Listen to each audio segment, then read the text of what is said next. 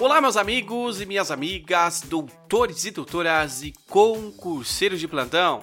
Sejam todos muito bem-vindos a mais um episódio deste maravilhoso podcast, que é o podcast Direito Penal do Zero. Se você é novo por aqui ainda não me conhece, eu sou Jean Campos, advogado criminalista e apresento este podcast, o mais ouvido do Brasil. É com muita alegria que eu compartilho com os senhores e também eu gostaria de indicar os nossos outros podcasts. É só digitar aí, Direito do Zero, e aí já vai aparecer os nossos outros podcasts para que você também possa nos acompanhar. E para você que já conhece o nosso podcast, mas ainda não seguiu, eu peço para você mais uma vez, clique no botão seguir e eu vou compartilhar aqui uma nova novidade. Se você me acompanha pelo Spotify, o Spotify ele trouxe uma nova função, uma nova funcionalidade, onde o intuito é deixar o podcaster e os ouvintes mais próximos. Então, eu vou testar nesse episódio aqui uma caixinha de pergunta. Então você pode colocar aqui responder uma pergunta e aí você responde para que a gente possa ver aonde que chega e se é legal essa interação para que a gente possa ter uma interação aqui também pelo Spotify. E se você ainda não segue o nosso podcast no Instagram, nos siga no arroba direito penal do zero podcast. Meus queridos, no episódio de hoje eu quero tratar com os senhores a respeito das espécies de medidas de segurança. Medida de segurança, já ouviu falar? Não. Se não, então fica por aqui que eu quero te auxiliar para que você possa aprender, tá bom? Queridos, lá no artigo 96 do Código Penal, nós vamos verificar duas espécies de medidas de segurança, chamada de detentivas e restritivas, tá? O que, que significa detentivas e restritivas? A gente já vai entender. É dividido em duas, tá? Vamos lá. Na detentiva, aqui acontece que a pena ela é a mais grave de todas as medidas de segurança que podem ser aplicadas. Exatamente porque aqui vai pressupor que a internação vai ocorrer em um hospital de custódia ou chamado de tratamento psiquiátrico, que é os manicômios judiciais, tá? Aqui, essa modalidade de medida de segurança, ela obrigatoriamente vai ser aplicada aos condenados que forem aplicados a pena de reclusão. Artigo 96, inciso 1 do Código Penal, para você que me acompanha. É sempre bom acompanhar nossas aulas com o Vadmecum para que você possa também estar realizando a leitura ali junto, tá? Então, aqui é importante destacar que o sujeito ele é, é semi-inimputável. Tá? Desde que ele comprove de fato a sua necessidade é, dessa medida, que seria é, grave em face àquela exacerbada periculosidade, Tá? Aqui a gente está falando do artigo 97, caput e 98 do Código Penal. Então, nesses dois casos, meus queridos, é, o interno ele vai ser submetido a uma avaliação periódica. Como assim? Mas quem que realizará essa é, avaliação periódica? Então, nós vamos ver lá mesmo no artigo 96, inciso 1 que serão os próprios hospitais, tá? E na LEP eu gostaria de fazer uma ressalva aos senhores, tá? Lei de execução penal, lá no artigo 99 ao 101, ele vai falar que esse exame ele vai ser realizado em hospital de custódia e tratamento psiquiátrico ou até em outro local que é, seja adequado para a dependência médica, tá bom? Então, nesse caso aqui, é, que nós estamos falando dessa medida, é, o importante é que o sujeito ele tenha recebido uma sentença de reclusão, tá? Reclusão é, é diferente de detenção. Se você ainda não sabe a diferença, nós temos um episódio que eu trato exatamente sobre isso. Então, reclusão, que também ele seja semi-inimputável e que esteja cumprindo ali essa medida de segurança em um estabelecimento adequado, tá bom? Os chamados de manicômios judiciários. E nessa mesma toada, nós temos as medidas de segurança restritiva. Falei que eram duas, né? Detentivas e agora restritivas. Aqui, se a anterior era mais grave, aqui ela é mais branda. Por quê? Porque ela vai pressupor que uh, uh, o sujeito, né, o agente, ele está em um tratamento ambulatorial é, de modo ali prevista que os crimes eles são punidos com detenção. Lembra que eu falei anteriormente que as detentivas eram de reclusão?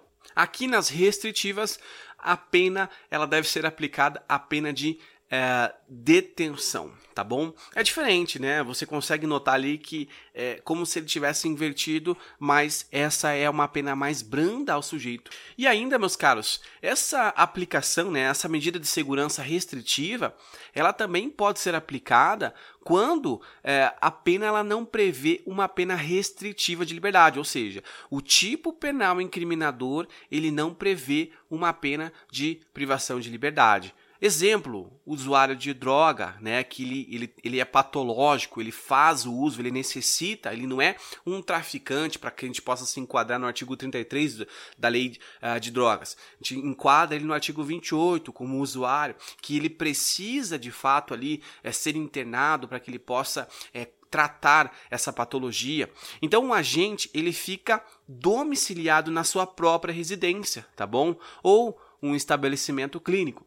Na é, maioria das vezes, ou via de regra, é, o nosso sistema ele não possui é, locais adequados para que o sujeito que está cumprindo essa medida de segurança restritiva possa permanecer aí nesses estabelecimentos clínicos mas não significa que ele fica livre, né? Ele, em tese, fica uma pessoa que é responsável ali, que vai garantir os atos daquele agente, e também é, ele tem que cumprir essas é umas regras que é chamado, né? Ele precisa ir é, nos, nos postos de saúde para que ele possa realizar semestralmente ou bimestralmente, conforme determinação, para que ele possa ir lá realizar a retirada dos, é, dos medicamentos, para que ele possa realizar exames necessários a ponto é, de manter essa, essa medida de segurança que é considerada restritiva.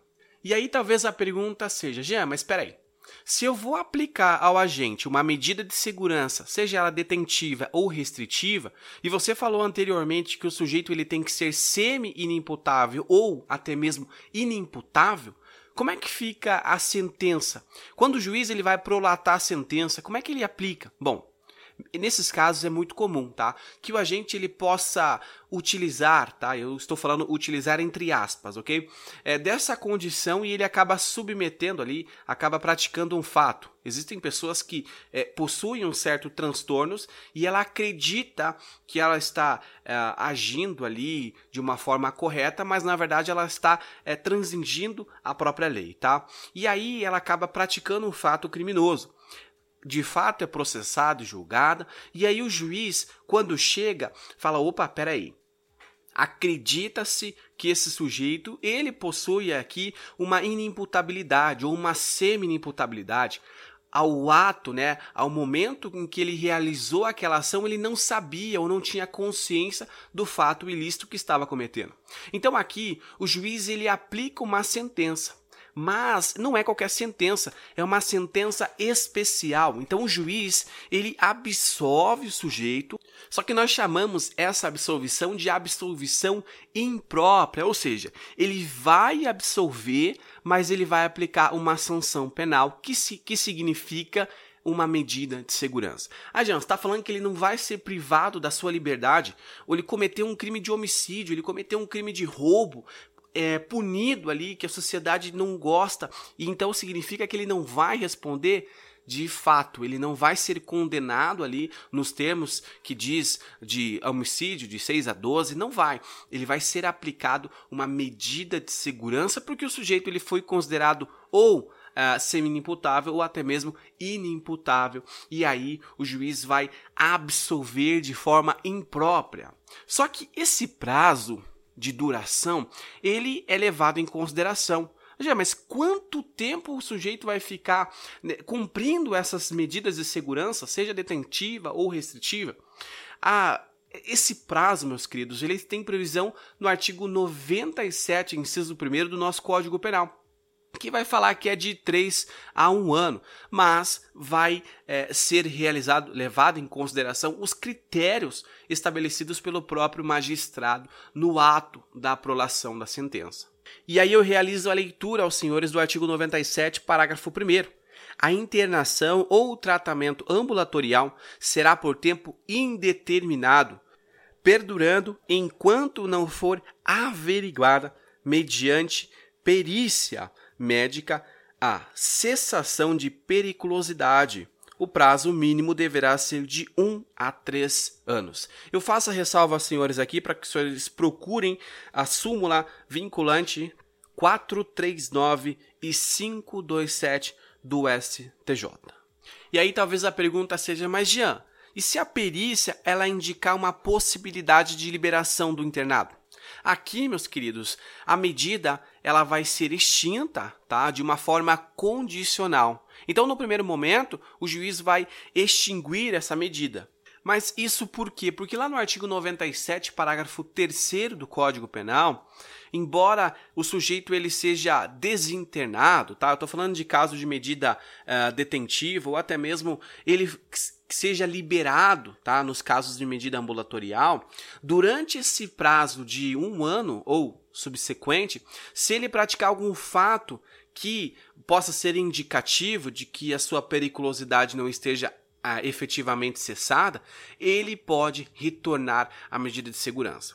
Mas, queridos, por outro lado, separado esse lapso temporal de um ano, tá? Cessou esse lapso temporal de um ano, sem nenhuma manifestação dessa periculosidade, é, essa medida de segurança será definitivamente extinta. Então, embora muitas pessoas acreditem é, ser uma forma ali de é, evitar a punição, uma forma de sair impune, existem pessoas que de fato são portadoras de uma patologia, uma esquizofrenia ou algo do tipo que, ao tempo daquela ação, ao tempo da prática do fato criminoso, não era capaz suficiente para entender o caráter ilícito. E aqui não há que se falar em antecipação de regime, regime aberto, progressão de regime. Ah, mas o sujeito ele não praticou, ele praticou o crime, mas ele não cumpriu com as exigências ali é, da lei de execução penal, onde fala que ele teria que sair do fechado, ir para o semiaberto, depois aberto. Não existe. Aqui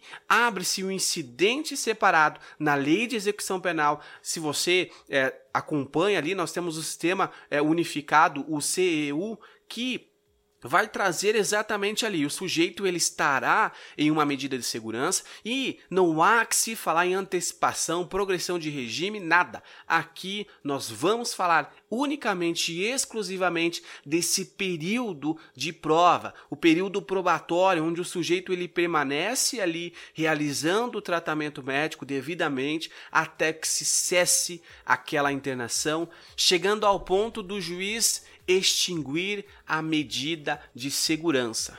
Queridos, espero que você tenha entendido a nossa aula de hoje, eu espero que eu tenha agregado no seu conhecimento. Mais uma vez, fica o convite para que você possa me acompanhar lá no Instagram, no arroba direitopenal0.podcast. Se você também não clicou aqui em seguir, siga o nosso podcast, deixe seu comentário agora é possível deixar os comentários e eu te aguardo nos próximos episódios. Não desista dos seus estudos. Um forte abraço e até mais.